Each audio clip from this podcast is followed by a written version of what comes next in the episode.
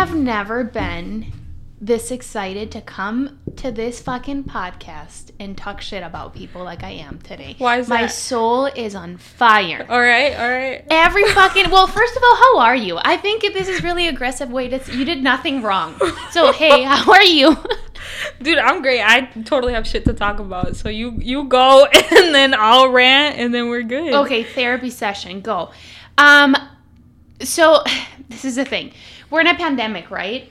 Oh, really? Yes, Okay. yes. I, I just wanted to make it clear because some people have forgotten that. Yeah. Um, people in Green Bay in particular. hmm Tell me why I wake up on a fucking Saturday morning to a bunch of people on my Snapchat posting videos of a fucking tiny ass place with hundreds of fucking people hmm dancing and drinking and having fun. What the fuck is wrong with human beings? Yeah. I don't get it. I don't understand. Yeah, dude. I don't fucking know. Did you man. go, bitch? Did you go in and tell me? Um, you're no longer on my private snap story. no, I'm just kidding. No, I didn't go. I I saw your rant on Snapchat and I was like, shit, dude, she's pissed. I'm fucking you ready. livid. Um, and it's fucking hard because I just like when you I knew you were gonna talk about this. I knew you were gonna talk about this, and I was like, okay, what what do I want to bring to this conversation? And I I want to be a good cop. And because I know you're pissed, you're mm-hmm. bitching and you're pissed. And here, here's my stance. Mm-hmm. So You're gonna fight me on this like everything else, but that's okay. I'm Bring not. I'm not fighting. I agree. I mean, mm-hmm. people should should take care of you know everybody around them. Like it's not that fucking hard. Like I Right. get it. Um, but I think like, I think that like everybody at some moment chooses to to defy COVID a little bit. Yeah, we all have. Yeah, like we all have. And I think I think I don't know if it was like for me like obviously in the beginning of COVID, I don't know if anybody necessarily took it super seriously. No. I mean, we were still doing shit like normal and like um like I mean, it, we we still went to the bar at some point in mid-March. Like we didn't we didn't realize like what we were getting ourselves into.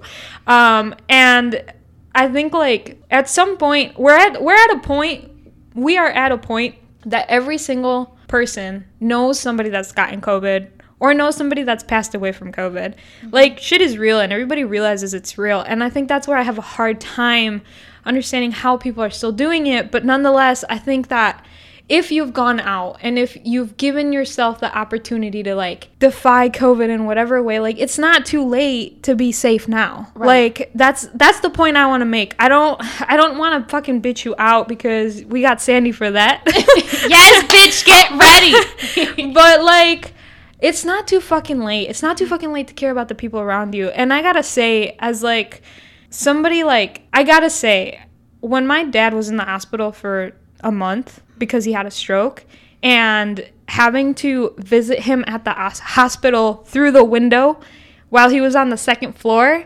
and seeing him and communicating with him with whiteboards in the middle of fucking winter. Bro, that shit grounds you and that shit makes you realize that this is nothing to fucking play around mm-hmm. with. And and I mean my dad's healthy now and he, it was only a stroke. I mean not only a stroke, but it wasn't COVID, right? right.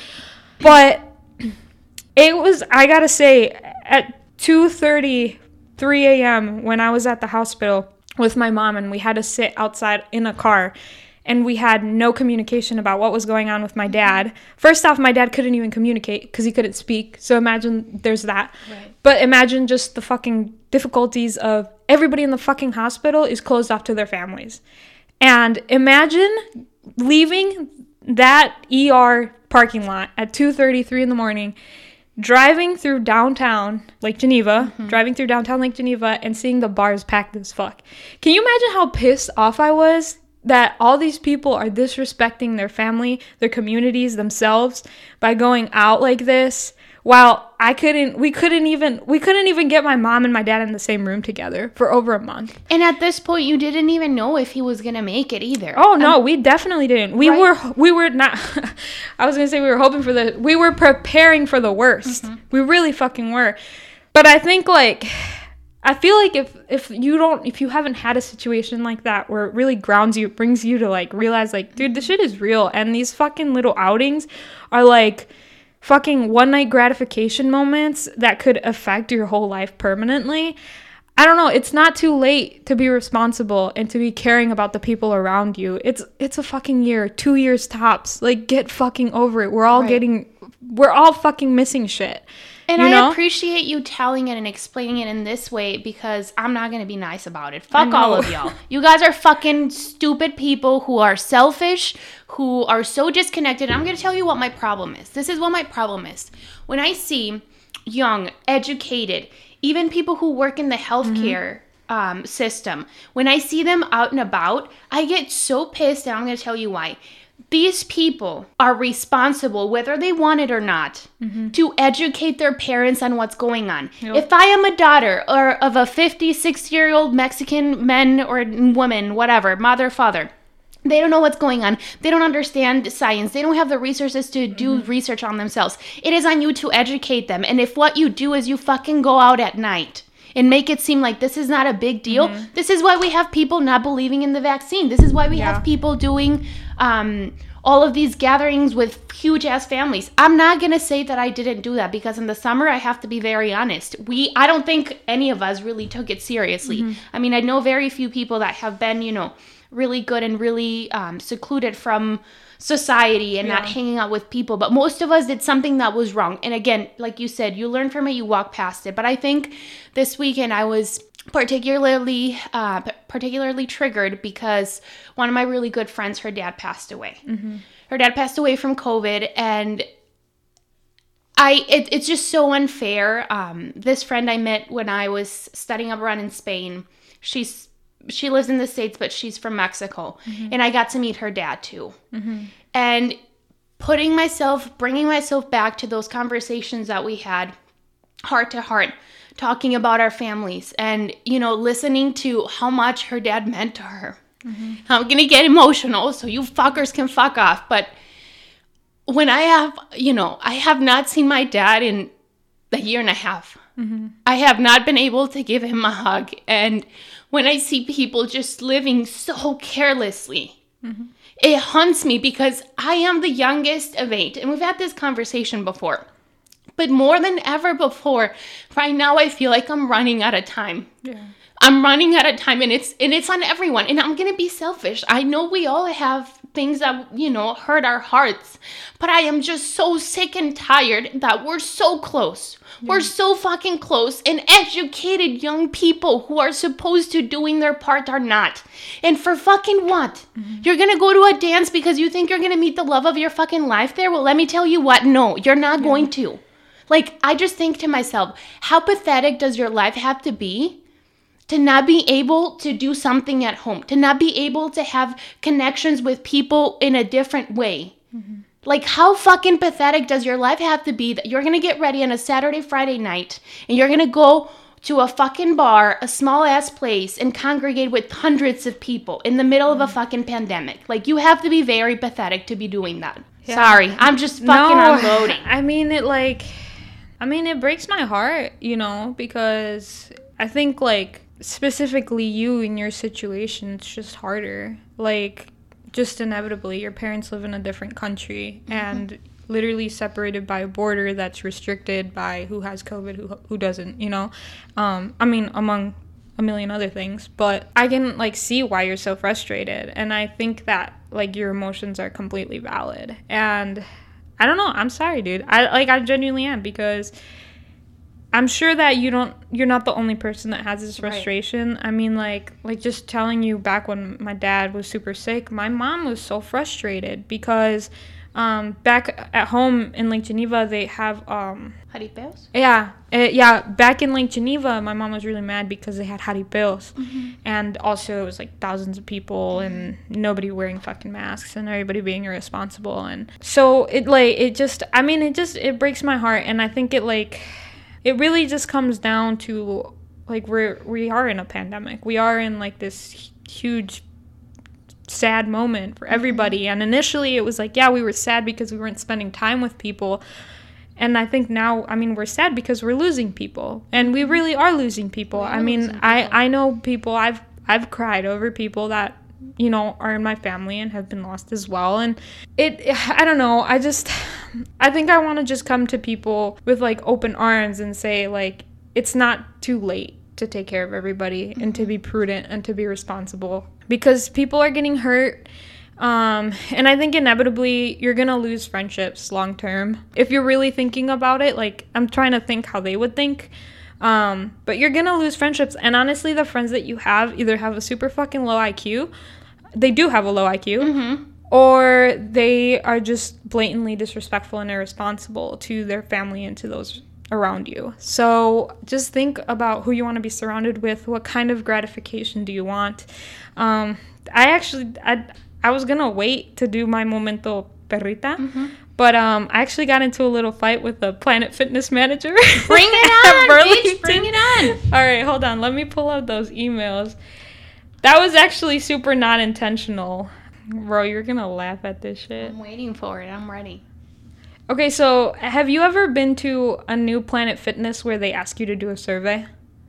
I have not. No, I've been a local at the place that I've Yeah. been going to for a So- long time. So no. So I, the reason, literally the only reason I have Planet is because I'm like always fucking somewhere different, right? Right. So I like have to, I want to have a gym somewhere wherever I go. So I, I was recently at the Burlington, Wisconsin. What the fuck were you doing in Burlington to begin with? That's Well, a red flag right No, there. no, no. No. It's not a red flag. It's just in between. It's an in between spot for me Right. and Lake Geneva. So I went there like two or three times. Every time I went, nobody was wearing a mask. Like the people working there were wearing masks, but literally nobody was wearing a mask. And like at like the planets here, like people like there's always like one or two people that like slip it underneath their nose when they're on treadmill or like Right. you know, but, But like, they have it on their face. they have it on their face at least and like like you could tell it's because they're doing something really strenuous you know and i usually like I, I literally have never done a fucking survey. I've probably been to like 10 different gyms. I've never done a fucking survey. So the survey pops up, right? And it says, like, how likely are you to recommend our gym to somebody else? Here we go. Here And- we go. Bring it on. well, well, okay. So initially, when I was doing the survey, I thought it was completely anonymous. I thought this was one of those things that just was for like Right. a rating system. So I just put one, and when it told me to describe why, I just said nobody wears a mask, and I like just submitted it. I didn't even think and about it. And they reached out to you. and they reached out to me. they reached out to me individually, and this is the response. Hello, Andrea. Thank you very much for taking the time out of your day to fill out our survey for us. Member feedback is vital in allowing us to provide the best possible service for everyone here at the gym. Your health and well being is our top priority. We appreciate your support and shared efforts to keep our community strong and healthy. I am writing today because I received your concern about the mask mandate. Planet Fitness is complying with the Wisconsin state mandate, spelled state wrong by saying sate, by the way. Uh, however, Wearing a mask is not required if you have a medical condition, and due to HIPAA, we uh. cannot ask about the medical condition. Therefore, if we see someone without a mask, we will assume that they have a medical condition or Bro. difficulty breathing during an activity. On all other on all other occasions, mask is required. Here's the catch though. She says, "If you ever have any questions or concerns going forward, please feel free to reach out to me directly and I'll be more than happy to help you anytime." Obviously, they want me to reach out directly because they don't want this fucking information going out, the, out and about. yeah, corporate, exactly. Right. And I'm pissed because I'm like, bro, like you could have literally just like said that. Don't fucking tell me that you're fucking assuming that people are like sick or That something. and that's not how Like, it works That's either. not how it fucking works. And like, literally, like I would understand if it was like one or two people. Like if this was the type of response I got from a Planet Fitness here, I would be like, okay, to, justified, because there literally is like a handful of people that don't wear masks, and everybody else still wears it. So I was like, I was like, this is a bullshit fucking response. So here goes my my response. I'm ready for it. Bring it on. This is my perrita moment of the week. Also, if I wouldn't have I wouldn't have done the fucking stupid survey if I knew this was gonna happen. But I, I I just done it. thought I just thought it was affecting the rating system. I literally did not think somebody would reach out to me, but I didn't. I'm I, so happy you did though. Yay! I know it made me feel like a liberal Karen. Like Yeah, you know what I'm dude, saying? fuck it up. we need a name for those, like liberal Karen, like a Frankie. No, probably more like um the name that comes to my mind, and I don't know why, is like Haley. Not like I, I mean the Haley that I know is nothing like that, Uh-huh. but like I big a picture like a a, a barista, barista Haley with like blue hair. Okay. and like a nose ring. Yeah. Okay. Like a septum piercing. Yeah, se- or and septum like piercing, yeah, yeah. Black Lives Matter, everything. Yeah, uh, like maybe a Haley with two Y's at the end. all right, all right. Anyways, I, I pulled my my uh, Haley card and I said, "Hi, Brandy. I definitely didn't expect anything to be done on this matter, but I simply wanted to voice my personal discomfort. I understand there are usually other people that have the same sentiments, and I believe your declining membership is a symbol of that. It is disappointing. Bro, no, you did not. I said that. Uh, I thought it was good. I'm gonna It's reread really that good. sentence. It's Uh, really good. I understand there are usually other people that have the same sentiments, and I believe your declining membership is a symbol of that. It is just disappointing you folks aren't doing more to enforce the mask mandate. It is difficult to believe every person I've seen at that gym has a medical condition that impedes their ability to wear a mask, but I trust your very well thought out assumption. Thank you for your email response and have a great day. Dude, yes. Can I can you frame that? Print it and frame Oh it and give it to us. I think what we should do is once we have an actual studio because we will um, because uh, if we already have 2000 plays on this podcast, I think we can Mm-hmm. make it there. But I think when we have our studio, we should definitely print have a wall of perrita moments Yup. and just get motivated Dude, every time we real. look at it. That was a that was a big moment. I was really waiting to share it with you. I'm very because happy I you thought did you'd be that. proud. Well deserved. Um, well yeah. deserved Planet Fitness. So and like I, I gotta say, the ones here have done a great job. They have. Like the even my my other gym, like fucking great job. I don't like I don't get why some gyms slack off. Like And it's they- just it's so simple for them to enforce it. And they enforce it when I remember back in the probably was mm, I'm not I'm not sure if it was summer or early fall, but I went up to um, one of the workers because I saw three men that were not wearing. It's always fucking men. Can we just say that? Mm-hmm. Yeah. It's always the men. Get rid of them. Just kidding. For real. I, no, I mean, even when I play soccer, like, I, I played at a different Mm-hmm. uh, sports complex, and um, there was an old lady that was in charge. And if anybody slipped their mask underneath their nose, she stopped the whole game until they put the mask back on. Oh, and I was like, yes! yes, bitch. I was like, yes. And uh, it was so fucking stupid. It's like little kids. Like, they, they literally act like little kids. I'm like, dude, just fucking put your mask on. It's not even fucking hard to breathe in it. And, like, Honestly, after a month of doing physical activity consistently with a mask on, it's not it's not a problem, No, it literally fucking is not. You know when it is a problem though? When people wear like the nice masks, like the fabric masks. Mm-hmm. Like, bitch, I don't give a fuck. Like, put a fucking generic ass blue and white mask and just breathe a little bit because those are more breathable. But Right. if you're putting a fucking fabric one because you want to look cool, like, it just you you can't fucking breathe with those at times. Right. So I always do a, a looser one too, just so more air Exactly. circulates. But so yeah, we definitely have been at it. We have to be responsible and take care of others. That's just Mm-hmm. the way it goes. I think back to uh, I'm not gonna rant again, I promise. But back to um, the discussion of COVID and all these people going in there, I think something that really fucks with me, and this is particular to the Green Bay community. I'm gonna make an assumption that a lot of the people who went to the to this event, I don't even know who the fuck was playing. I mean, why? Ugh, fucking Mm-hmm. doesn't I don't give a fuck if it was fucking shit, fucking Drake, bro. Yeah, like what the fuck? We're not supposed to be doing that, right? Bad Bunny, I don't give a fuck. Yeah, some sort of norteño or banda, I don't know. But I'm assuming that a lot of those people are people who work at factories too, right? Yeah. So you have the combina- combination of all these um, educated, quote unquote. How, I don't know how educated you can be. And I don't okay, I don't even think it has to do with fucking education. I think it has to do with just fucking basic morals. Like Yeah, I honestly. really don't I really don't think it has to do with with education. Like it it doesn't take a fucking genius to realize like if you hang out with somebody that's sick, you're going to get sick. Right. Like it's it's It's just, just fucking common, sense. It's a lack of common sense. But I'm assuming, like I said, part of those are your typical educated youngsters who are not giving a fuck about the world, and then you also have all of all of these other, you know, young and old people who work at these meat packaging factories, right? Mm-hmm. These meat packaging factories are constantly exploiting employees because that's what they do. Yeah. They are underpaid, they are overworked. They have all of these privileges taken away from them. Mm-hmm. And I think that the the aspect of this whole situation as a whole that really bothers me is that people take advantage of, you know, Latinx folks who work in these factories. And it's really sad, but then I see shit like that and I'm like, I'm not saying that they deserve it. I'm just saying like this is why people take advantage of you people because you don't stand up and you go out and do stupid shit like that. Like, what do you expect? I mean, but I don't think it's like I just don't think it's unique to I don't think it's unique to culture or like ethnicity because like fucking white people are doing this just as much. Like Oh no no no yeah. You know what I'm saying? I- no, Like, what I'm it's saying is like us Hispanic folks should know better.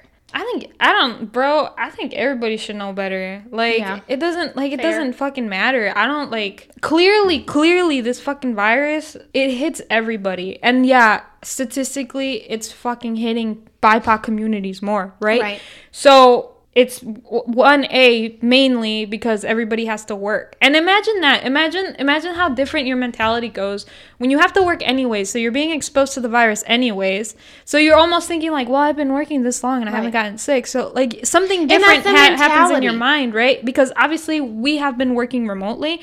So we have a different mentality already because we realize oh shit if it's too dangerous for us to even be working in person we can't even doing that do that. You know so there's like so there's like the basic level of like fuck you you have to still work right? And then it's like the second level of yeah culture. It's like it, it's like yeah in, in our culture we have dancing and we have eating and that's like huge parts of our culture. So I, I like i recognize it's like every fucking type of race and ethnicity is Right. doing this shit. Like i don't i think that i think that the latinx community in specific is at a disadvantage. Latinx and black communities are in a disadvantage because they're working their jobs anyways period so what has really changed from their lives other than having to wear masks at some places Right. And I think that that's that's what the where the mentality for me is just it's obviously backwards because it's this like you're right. It's this mentality of like we're already working with mm-hmm. people. Like what can happen? Like I'm already exposed every Exactly. single day. Like it doesn't make a difference. But for that reason, I feel like I would be extra cautious They to should not be. to not go and do shit like that. yeah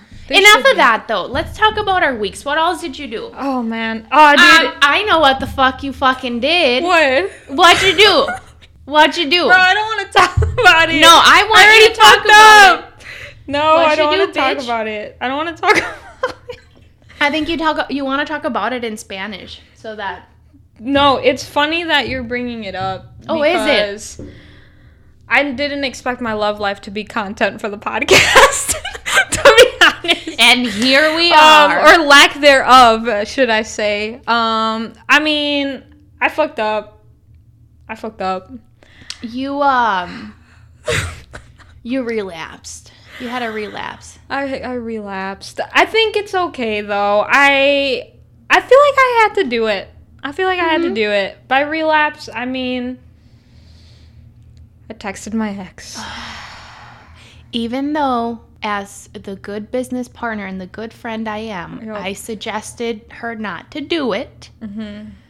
I still didn't. and then she she's like, "No, I, I'm gonna do it." I'm like, "Oh, don't don't, don't do it." I don't see. I But you don't- did it. But and then I supported you through It's it. It's who I am. It's who I am. Yes. I'm I'm a shooter.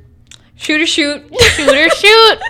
no, but speaking of shooter shoot, bro, I I wa- I wanted to ask you for advice because Okay. I was waiting for you right now, right? Mm-hmm. All of a sudden, my Instagram goes off, and I check my Instagram. What's going on? I have a a very, very shooting your shot comment in one of my pictures, and I was like, "Excuse me, what?" Oh, okay. So so Tell me. I I I I, I gotta go way back okay. because you have to understand the entire context. let's I'm okay. I'm okay with exposing this.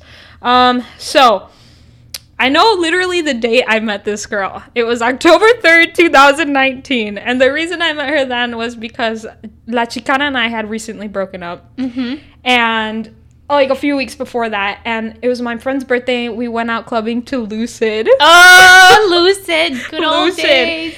Bro, I go up to this girl because she's a Diane Guerrero looking fine ass chick. Like, literally looks like Diane Guerrero. I'll, I'll show you her profile. Damn. Right? She's hot. She's dude. hot. And she wants Does she not I'm look kidding. like like Diane Guerrero? She looks like yeah, she looks like her. Well, I don't know. I don't know if she's into me. I'll let you be the judge of that. I did get excited about the comment anyways. Well, what'd even comment? if it was oop, even if it was just a nice comment. Tell us so, what she said. She comments. So my my picture is Uh, just a picture of me at like a bar, and it's not a bar. After talking about the pandemic, Yeah. no, no, no, it's not a bar, Bitch! It's it's actually um, what the fuck is it called? It's my house. No, it's a fucking um, Diner.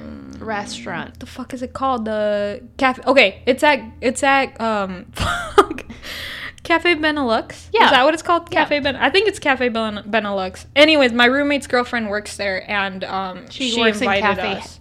Hollander. Oh, Cafe Hollander. Okay, it's Cafe, Cafe Hollander. Anyway, so we went to visit her at work, but I mean, it was perfectly fine and safe and whatever. And I captioned it. Couldn't think of a caption. Can you?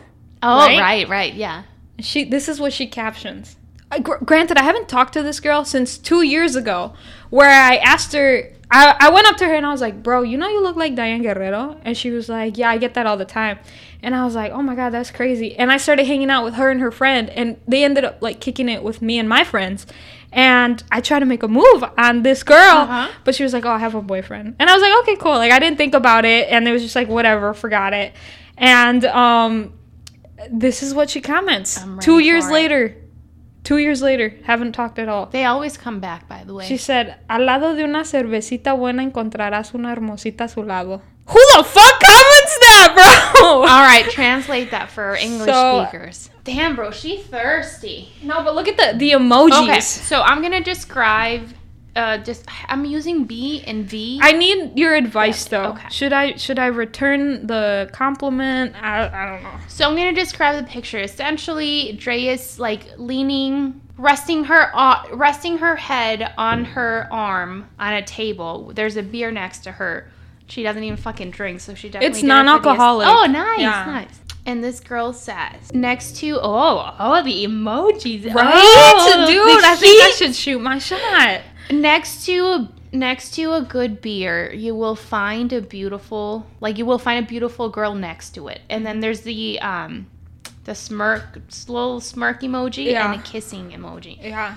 i Shoot I- my shot, I right? think you she Shoot already did it i think you should go for it next I'll keep you folks. I'll keep you folks in tune. Better than texting you. your ex Yeah, I suppose so. i love how you deviated the conversation into this that's okay I just I don't know. I don't feel comfortable talking about her because I don't know if she like I don't care if I look like a fool, but I don't know if she like I don't know if she cares Yeah. about like you know what I'm saying. So I I want to be respectful towards her. look at you Now that now that we have a little bit of a platform, you know. You might hate me. Okay, you know what? Matter of fact, since you embarrassed me, I'm about to embarrass you. No, you. Bro. know, dude. I know what you're Yeah. gonna, I know what story you're gonna tell. yep, I've yep. been waiting for this. Day. I'm gonna say I'm gonna say in the theme of Valentine's Day. I have a very very yes. sexy story question. Do you have any good stories of any stripper clubs? Yes, bitch. Yes. Yes, bitch. You bring up my ex, I bring up this story, bitch. Exactly. Okay, last year. Oh God, this is a thing. You know how they tell you that like Florida and like people are just trashy, like they're Yeah. just that's like the lifestyle, right? Oh, dude, I'm so happy you're telling you, no. I'm gonna go fucking hide under a rock. So this is what happened. Last year, around this time actually, I went probably late February, right before the pandemic hit. I went to Fort Myers to visit my friend Alexis, who lived there at the moment, and I I also went to um, Boca Raton, where is my uh, my two good friends um, live down there. Uh, they're gay individuals, they're a gay couple, right? And then one of the nights. I think it was my last night actually. What a way. Uh-huh. What a way to end it all. My last night there, they're like, "Have- let- let's go to the strip club. I'm like, fuck yeah, let's go to the strip club. And I'm like, oh shit, it's a male strip club. Yeah. I'm like, I'll fucking do it. It was probably in the middle of the week, so I'm like, it's not gonna be popping, but whatever. It's like my first experience. This is your first time at a stripper club. Uh, a male stripper club. Oh, yes, okay. correct. Okay. So I walk in there and it's like dark, and like I don't know, it's just a normal stripper club. Uh, It looked a little bit trashy, not like super bad, but Probably again, a little elevated if it's Florida. Right. Yeah, but it was very like I mean, it looked clean, it looked fine and like Mm-hmm. you walk around the bar and there are these like there's like this section, little rooms and like yeah, I don't know what happens down there. We're not going to worry about that. Yeah. So it was pretty early, probably like 10:30 at night. we go there, we're drinking a beer. Uh, the men just come around and they're like, Mm-hmm. you know, vaping and like doing their thing and drinking. And I was having a blast, like seeing people, like the men dance, right? Yeah. On the pool. I'm like, that's some fucking talent. well, out of fucking nowhere. Yeah. Oh, Yeah, what happened, Sandy? this guy. what happened? Tell me. this guy. So this guy rolls around. He has like long hair, right? Yeah. And he's like, "Hey, come with me." And I'm like, "What? what? what?" And I'm like, "Oh, oh no, I'm good. Like this is fine. We're good." And he's like, "No, your friend, your friend told me to come here." And I'm like, "Okay." So first of all, we were I was with my friend Junior and Megan. And um, they're two friends. So apparently, the one friend, I don't know if the one friend suggested he take me in for a treat or whatever. So I'm like, what's happening? I'm like, should I Yeah. do it for the experience? It's one of those moments where like you do things without thinking. Yeah. Like I'm innocently like thinking I'm gonna go I'm gonna go in there and like change his life. I'm You like, also think it's like all safe, you know? yeah, Yeah. right. And I think I'm like, well, I'm like, what's the worst thing that can happen? Like, Yeah. it would be shits and giggles. Like, fuck it. And all of this happens within a, like th- 30 seconds, Yeah. right? You have no time to reason. You have no time to think. So I go in there and I'm like, oh shit, like these are like private rooms. Like, what's Yeah. going on? I'm like, he's probably gonna give me a little, little, little dancey Yeah, you're like, my buddy's got me a little private dance. homeboy starts approaching my body and i'm Yeah. like no no uh, seriously i'm good he's high as fuck by the way Yeah. like i think that this is how these men like just make it through life Mm-hmm. he's high as fuck and he is like no i'm gonna i'm gonna treat you well like and i'm like dude what no i'm like what's happening here Yeah. homeboy wanted to give me oral sex Did you let him? no, I did not let him. no, dude, I fucking panicked. I'm like, what's happening? I had no Yeah. clue that his offerings. And in the back of my head, I'm thinking, I'm like, did someone pay like hundreds of dollars for this? Like, what if the friend like spent a paycheck on this gift for me, and I have to turn it away? uh-huh. So he's like, you know, and I'm like, no, seriously, like it's fine. And I start fucking providing social work services to Mm-hmm. Oh him, my which is the worst part of all, because he's like, I started, I'm like, you don't have to do it. Like, have you ever like had? I'm like, let's just have a conversation. Like, let's just let's have a conversation. Uh-huh. Let's do this. And he's like, I'm married, and I have kids at home. Yeah. and I'm like, I'm so confused. Yeah. Mm-hmm. I get out of that room. I walk mm-hmm. out, right? It took we did have like a conversation. I walk out and I don't I don't know who I am at that point anymore. yeah. I look at my friend and I'm like, You are fucking insane. Like, why'd you do that? He's like, How was the dance? And I'm like, Homeboy did not want the dance. Yeah, dude, he wanted to Homeboy go all the wanted to way." go all the way in Yeah. He starts cracking the fuck Dude, up. so Everybody's funny. just laughing. They had no clue. Uh-huh. So they tipped him. I don't know what happened. I left that place traumatized. I'm Oh like, I did not go in there. So ladies, if you want to get treated or men, Yeah. that is available. I mean, I'm assuming it's available here in Wisconsin too. Yeah, probably.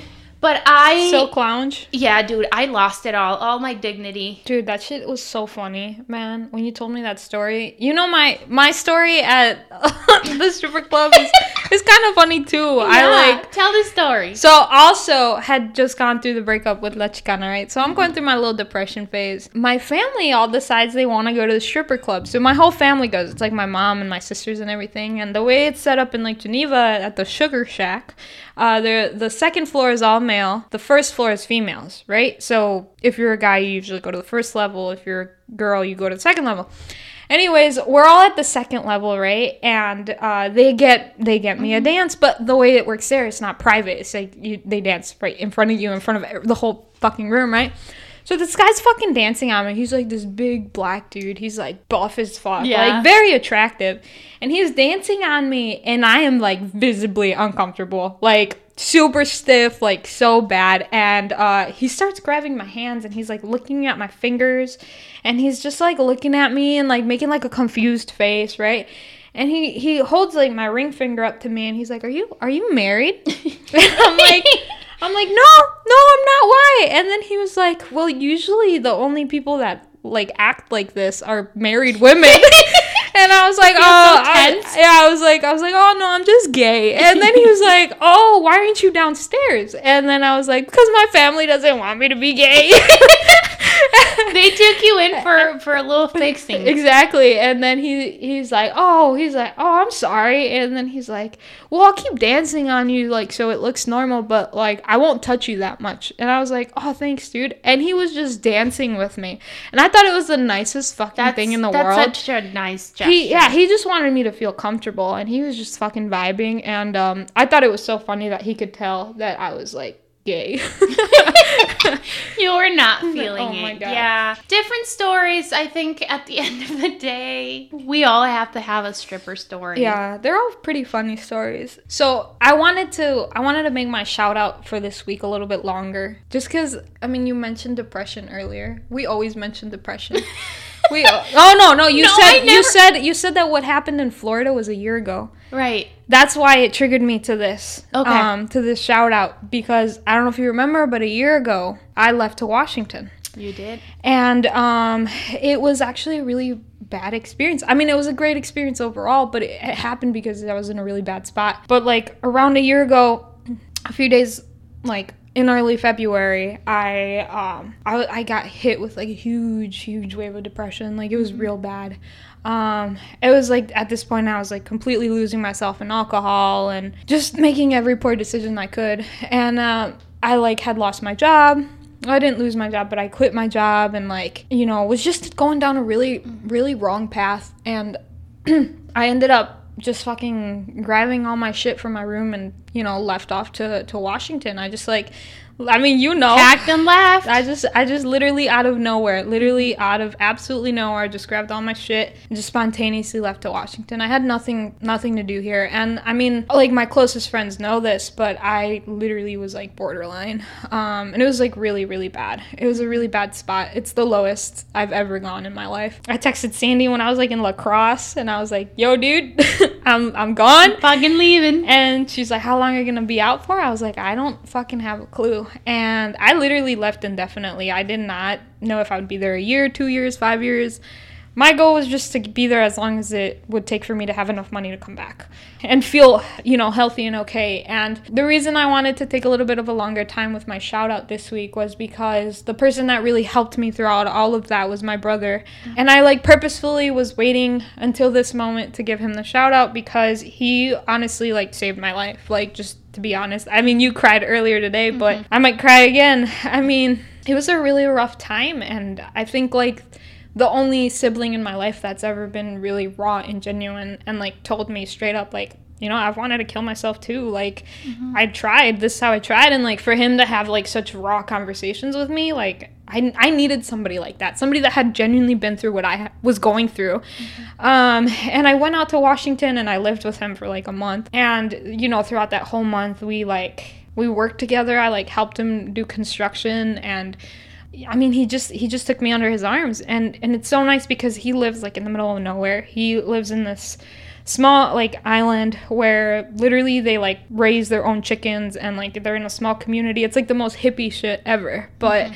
it like really helped like for me to just feel okay and realize that like the world was much bigger than just Milwaukee and like Geneva. And I really needed that overall and I think just it's just crazy to think like I didn't even have enough money to fill up my tank halfway through at that point. Like my brother fucking sent me money for that whole trip. He mm-hmm. he paid for me to work for him like for that whole month. And like dude did not have to do any of that, you know? And now I'm like definitely in a better situation. I like have savings. I feel super good finan- like mm-hmm. financially, emotionally, everything. I feel mm-hmm. good. And I'm just so so grateful to have him because he just he just really helped me out during like literally the hardest time of my life. So I wanted to give my shout out to, to my brother Ivan. Well, Eric Ivan um c- just cuz he helped me so much and it was like right around a year ago when all that happened. So It's shout been- out to him. yeah, shout out to him. It's been quite quite a journey and I, you know, I appreciate your sharing your story and being so honest about it because I think that a lot of people can probably identify with that and it's just so crazy how one year, 12 months, yeah. there's so many things that can happen in that year. There's mm-hmm. so many things that you can go through and that, you know, tests that life or God, whatever it is you believe in, can send your way. But it also so many things that you can do for yourself. There are so many things. I mean, I mean, I've been sober for almost a year, Yeah. and that was like a huge part in me getting better. But I think like really what I needed was to understand like I had I had never traveled, and like this past year I traveled to like shit like twenty five states mm-hmm. this past year, fucking like in a year. And like it's crazy, like a combination of like friends, family, and work like helped me travel all around, and that helped me so much because I think I didn't realize like how like just transient life is, dude. Like it's just like you get worried over the smallest shit. That's why I don't care if I fucking text my ex and she rejects me. Like it's just a fucking text. Right. Like I'm not I'm not gonna fucking cry over it. Like I shoot my shot. If it fucking misses target, it's okay. I move on. And like but before that, like but like literally a year ago, some shit like that would have happened, bro. I would probably been crying all night. You would have, You know? And, I think when you're in that low point of your life, and I think a lot of people can relate to this, is your world seems so small, and it seems like everything is crumbling. And I think mm-hmm. that's why traveling is so powerful because placing yourself physically in a different state, in a different mm-hmm. city, in a different country, whatever it is that you're allowed to do or that you want to do, just puts into perspective how big this fucking world is. Yeah. And like you said, all the little problems kind of become not relevant anymore. And it's not to invalidate whatever it is you're going through, but I think it is a good tool to understand and put things into perspective and just be mindful that things can get better because you're not chained to one spot. You're not chained to one person. You're not chained to one mm-hmm. job. You're not chained we're not chained to this pandemic anything. forever. Yeah. Like things are going to pass. You just kind of have to go through it. Yeah, no, I, I agree. And if anybody's going through that situation or they've been through that situation, dude, fucking help the people around you because you're so stuck in that hole and it's mm-hmm. so hard to look out of it. And like I I I, I hope God blesses me with having this mentality for the rest of my life because I, I can't imagine ever seeing myself get that low ever again. Who knows? You know, who knows? I mm-hmm. don't know what my brain has in store for me, but I just I I really I'm just so grateful for, you know, my brother because he who knows if I would have gone like if I wouldn't have gone out there, like if I'd still be here, you know? Mm-hmm. Like like really I mean when you really look at it, like only you and Dakota know how bad it was. Mm-hmm. But like other than that, like my family didn't know. Like nobody had a clue how bad my depression really was. So if anybody's like in that situation, there's somebody that cares about you. And mm-hmm. like you really don't like you you have to like Sandy says get get out of like that picture. Like get out of that picture and take a look at it from afar because there's nothing that's going to help you more. And honestly hitting your ground bottom low whatever the fuck it's called like it is like it is a horrible experience but it's also a beautiful experience. As fucking cliche and fucking poetic as that sounds it really fucking is. And yeah i don't know. I just Yeah. wanted to share that because um it's just crazy like as i think now like you know it's just i don't know. I just if you would have asked me a year ago if i thought my life would look like this now i would have probably said no. Like Right. if you would have told me i have two jobs and i have a savings account and i fucking paid off my debt like i wouldn't fucking have believed you Right. because at that point i was so in debt. I like didn't have enough money. I literally was eating fucking peanut butter sandwiches every fucking day you know? Like i was fucking broke and i i didn't like i i just fucking was low as hell. And mm-hmm. like now i feel great. I feel good. I mean i still want to improve and there's still shit i want to improve in my life but like i don't know. I don't know. I just i know i didn't have to talk about this this much but i did want to just mention that i'm very grateful for my brother because he was just i mean i'm grateful for you guys too like you and dakota but i think i think there's just something really specific about what my brother did. And you Um, wanted, I think you were craving that understanding from from family. yeah. It's different to have that from a friend. I think friends are powerful and friends are family too, but you need you need your roots, you need your your people, at least one person to get it, and that's why it's Yeah. so it's so important. But we encourage our listeners to really take a dive deep, uh, deep dive into whatever it is that it's going on with them. And I think something that you pointed out, Dre, and it's often so romanticized of what it takes to get over things like when people tell you like you are wanted like you have a purpose in life i think that's an automatic assumption that you should like it- it's just a given and like you mm-hmm. just have it. And that's why people i think have a really hard time doing anything about it. Because if you don't have it if you haven't discovered your purpose in life you're not going to believe it. Yeah. and the reality is you have to get up and work for it yourself. There's there's this like individualistic responsibility to grow that people don't talk about enough. Yeah, I mean, you can't.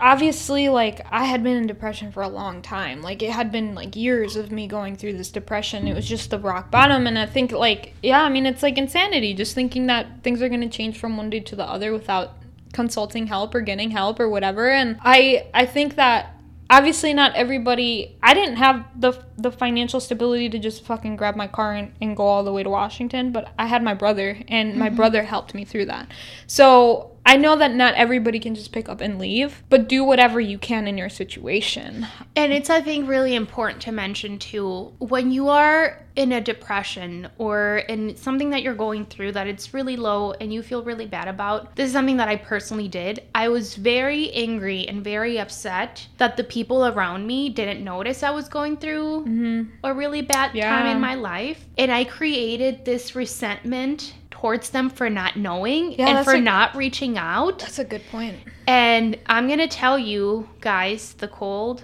facts mm-hmm. are it is your responsibility Yep, to nobody reach owes you out. anything. It is your responsibility to ask for help. Mm-hmm. And that's why it's so incredibly hard because we want to be self-sufficient. We want to be mm-hmm. able to do things on our own, but the reality is nobody knows what's inside your mind. You cannot you cannot make it another person's responsibility to lift you up. Mm-hmm. Of course, when people are supportive, it helps a ton. But the hard work you have to do it by yourself. Yeah, yeah, you can't expect anybody to to do your job, and if they do it, it's still not gonna help. It, No. it won't help until you do it. And it's funny you mentioned that because when I left, I didn't tell anybody. My brother knew, you knew, and Dakota knew, but none, nobody in my family knew. I mm-hmm. knew if I told my mom, "Mom, I'm fucking booking it, driving 33 hours to go to Washington," for she'd be fucking livid. Right. Um, so I knew I wasn't gonna call her until I made it there.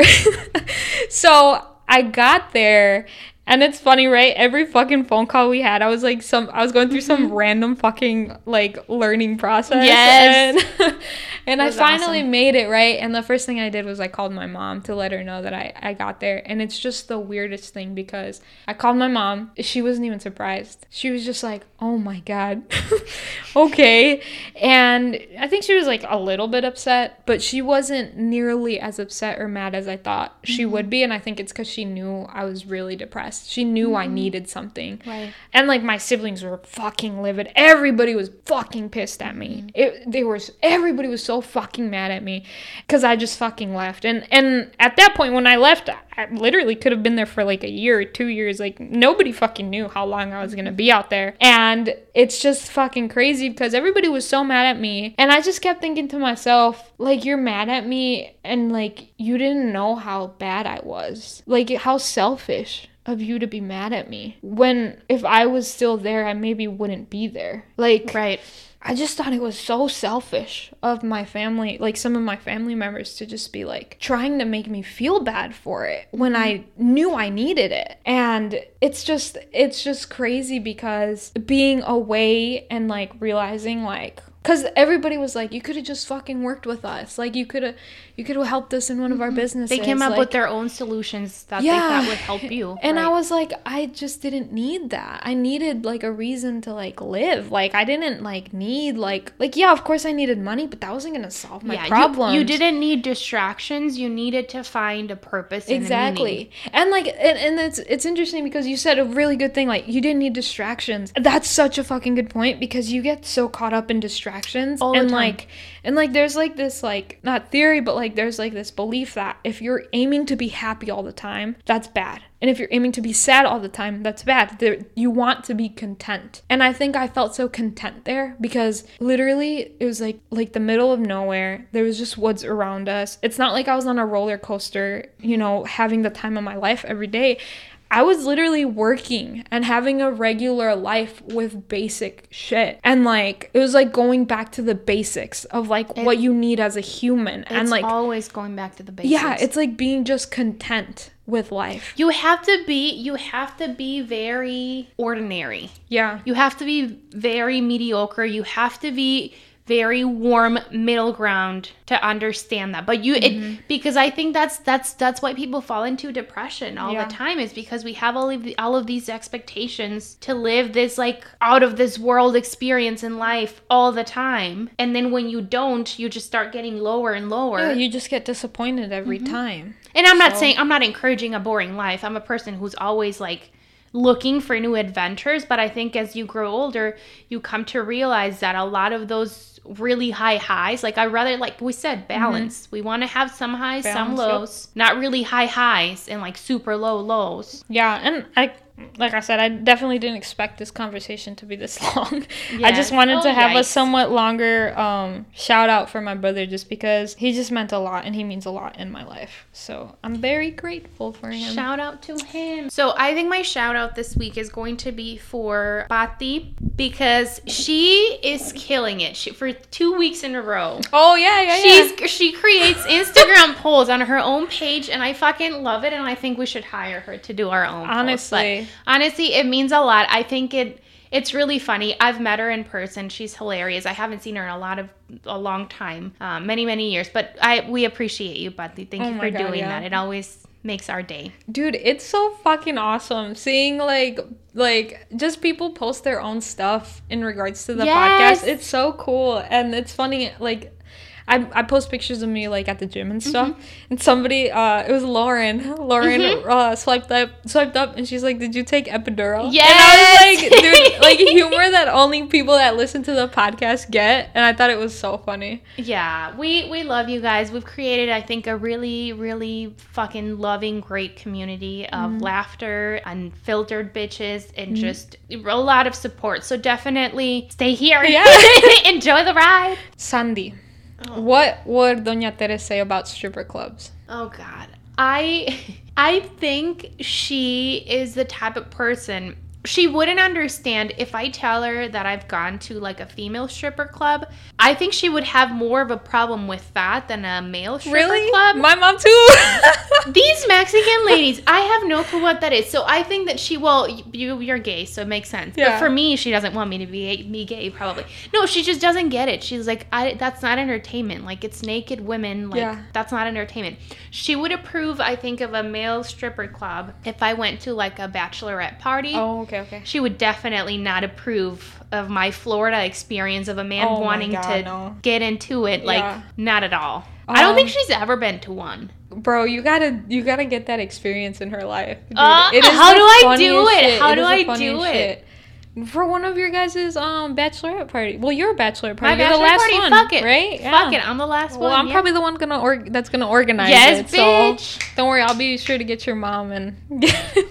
so um, my mom, dude, she thinks they're hilarious. Like it's like it, it's so funny because I mean I think if if we were to do like stripper clubs like for like the sexual purpose of it, like actually getting off and stuff, like she wouldn't be about it.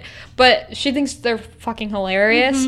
Um, and actually, for my sister in law, we got her a stripper, and it's funny. My sister got her a stripper, and they got her an old stripper.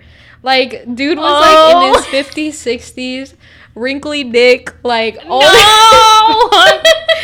it was just the funniest fucking thing because it was like all the older women in my family. I was the youngest one at this time, and everybody's just dying laughing. And then, dude needed a break, and he wanted to go take a break, and came back out hard as hell. So he probably took like Viagra. Oh, no! but it's like all this shit is super funny, and we think back and laugh at it all the time. So my mom thinks of it as like a funny, humorous That's thing. Okay.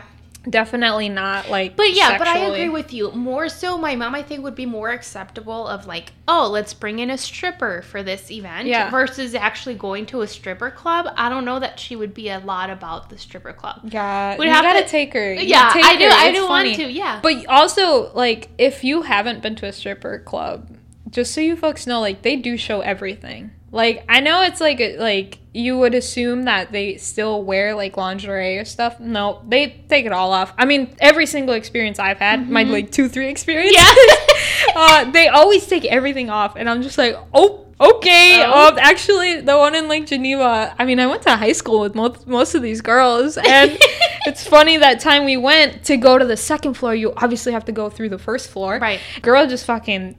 She's completely naked, bursts into fucking wide wide open legs. You know, go girl. Like I'm no Yeah. no judgment at all.